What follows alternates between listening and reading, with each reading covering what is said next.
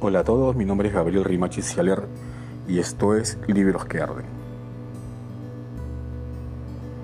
El año pasado pude leer un libro que me dejó francamente desarmado, consternado, me dejó en shock.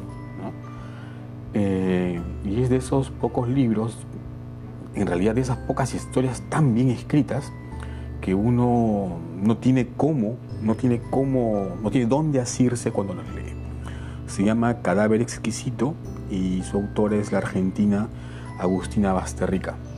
Este libro, que ganó el premio Clarín de Novela en el 2017, miren, se han pasado varios años, me imagino que por el tema de la pandemia pues todo también se ha, todo se retrasó, pero eh, bueno, volvamos al libro. Es un libro extraordinario con una historia súper potente, muy fuerte y es una fábula sobre la crueldad entre los seres humanos.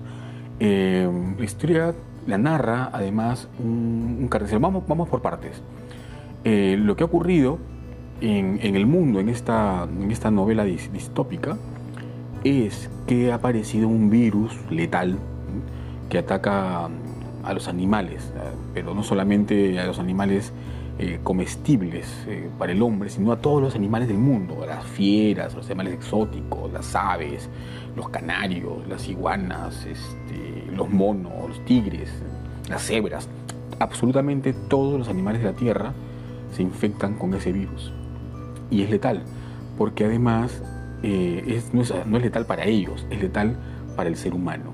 Si el ser humano consume la carne de esos animales, muere de una manera espantosa.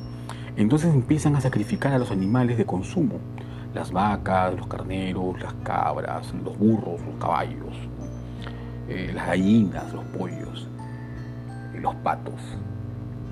Y de pronto se dan cuenta, pues, que efectivamente no solamente son los animales de consumo humano, son todos los animales del mundo. Y se forman piras gigantescas con mascotas, perros, gatos, pericos, loros, monitos, es, todos los animales del mundo. Enormes piras eh, que llenan el ambiente de, ese, olor a carne quemada, pelo quemado. Eh, y es un mundo insoportable, ¿no? Y de pronto pues desaparecen todas las especies de la tierra y el hombre se queda efectivamente solo. Y empiezan a comer vegetales. Pero el ser humano no puede ser vegano y necesita proteínas. Y no hay forma de hacerlo, no hay forma de satisfacer la gran demanda mundial de, proteína, de grasa, de carne para, el consumo de las personas. Ante esta situación, los poderosos del mundo se reúnen en la OEA, en la ONU, y acuerdan, como cuatro o cinco años después, institucionalizar, legalizar el canibalismo. A partir de aquí arranca la historia, como un recuerdo que evoca un carnicero argentino de cómo empezó todo este cambio.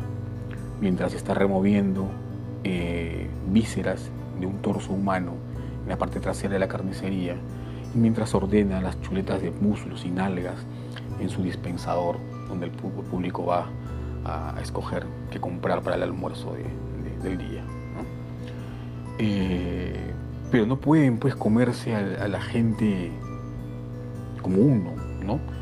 Eh, con DNI, sino que desarrollan criaderos de seres humanos a los que al nacer les atrofian eh, las cuerdas bucales con una cuchilla y a los que mantienen en jaulas sin mayor contacto que los otros, otros congéneres, pues, ¿no? De tal manera que no saben hablar, no tienen forma de comunicarse, no desarrollan el cerebro y solamente se convierten en carne. Son humanos que compran humanos para devorarlos. Eh, en estas granjas, pues, este, de, imaginar, en, si, tú, ustedes lo leen, si tú lo lees, te vas a dar cuenta de, por las descripciones que hacen, son espantosas. Y ha puesto un comercio internacional de carne. Hay calidades de carne. Así como a los cerdos o a los jabalíes se les dan en ciertas, ciertas zonas de, España solamente el consumo de bellotas para, para, que su carne tenga cierto sabor al momento de degustarlo. De igual manera, a los seres humanos los alimentan con ciertos este, vegetales, con ciertos productos naturales, para que sus carnes adquieran cierto sabor y de, y de acuerdo a eso tengan pues también un costo mayor. Una de las escenas que a mí más, más me sobrecogió fue una donde eh, está, solamente el torso de una mujer viva a la que le han amputado los brazos y las piernas para comerlas, ¿no?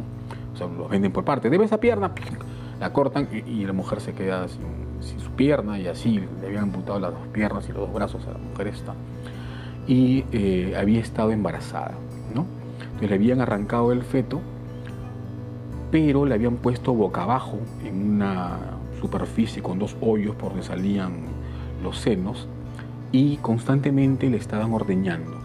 Y esta leche materna era vendida además como un producto farmacéutico para ciertos, pues, este, eh, para complementar ciertas carencias en, otros, en otras personas. Entonces, esto, esta, esta imagen se me quedaba hasta ahora. Pero todo lo demás que viene después es eh, es un mundo cruel, violento, es, ni siquiera se podría mencionar la palabra sádico, porque el sadismo aquí está institucionalizado, o sea, no, no, no hay, no, no, no, no cabría esa palabra. Pero es un mundo ciertamente atroz. Y quien cuenta esta historia, como les comentaba al inicio del podcast, es un carnicero argentino que vio cómo las milanesas iban desapareciendo de su mostrador para dar paso a las brochetas de penes, glandes, orejas, narices, de cómo tuvo que aprender a, hacer los cortes en los cuerpos humanos, de cómo iba acomodando los torsos, de qué, uso le daban a la cabeza, las lenguas, eh, qué partes mm, son las más cárnicas de las piernas, por ejemplo, los muslos, eh, las pantorrillas, eh, de cómo se preparaban a la parrilla los, los niños, las criaturas, ¿no? De, eh, así como se comen pues este, los lechoncitos, ¿no? Venían igualito empaquetados, ¿no? Los, los, niños, ya sin cabeza obviamente. Cómo se ensartaban las manitos para ponerlas en las parrillas, qué sé yo. Y en este interín, un empresario del mundo cárnico, le lleva a este carnicero de regalo una mujer, una hembra, con su, cadena al cuello, ¿no? bien, atada, y se la regala y el tipo dice, no, yo, yo no quiero, ¿para qué, voy a hacer con, esto? ¿no? Yo vendo carne, la, despacho, la tasajeo, pero la embolso, pero no, no podría, yo no soy criador. Y el tipo este, un alemán, le dice, no te preocupes, este es un obsequio, tómalo con, alimentala un par de semanas y después te la comes, pues, Y el tipo le dice, bueno, está bien, acepta. Pero como este hombre es de la primera generación de los que ha vivido todo este tránsito espantoso del cambio de consumo animal al consumo humano, eh, está todavía afectado por, el proceso, ¿no? no terminó de asimilar al 100% su nueva condición de, una sociedad caníbal.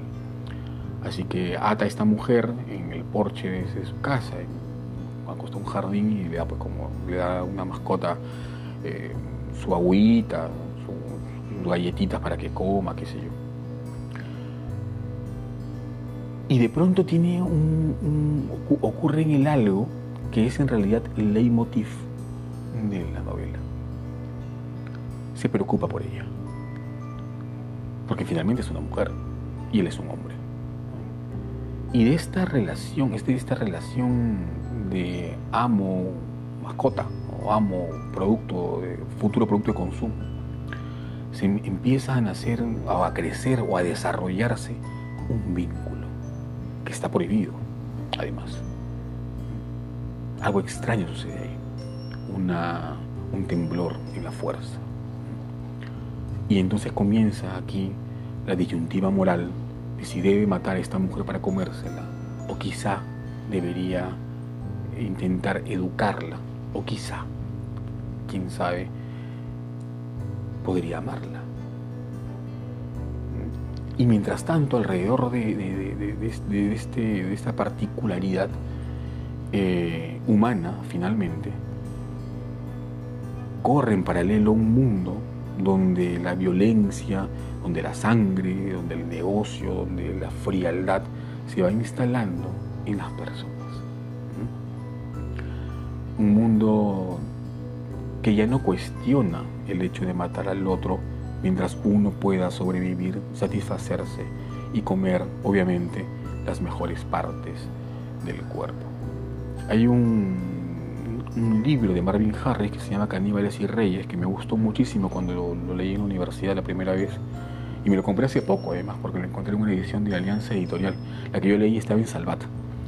Eh, que plantea pues, ¿no? que los, sacrificios humanos aztecas eh, se dieron en un contexto en que había, en que había un, un periodo final del, en que, el clima estaba demasiado frío, una glaciación, una cosa así, eh, que ya, se retiraba, ¿no?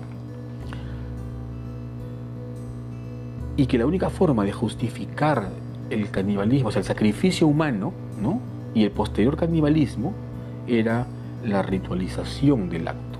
Entonces, a la matanza le, agregan pues estos, actos simbólicos religiosos, eh, los ritos, ¿no?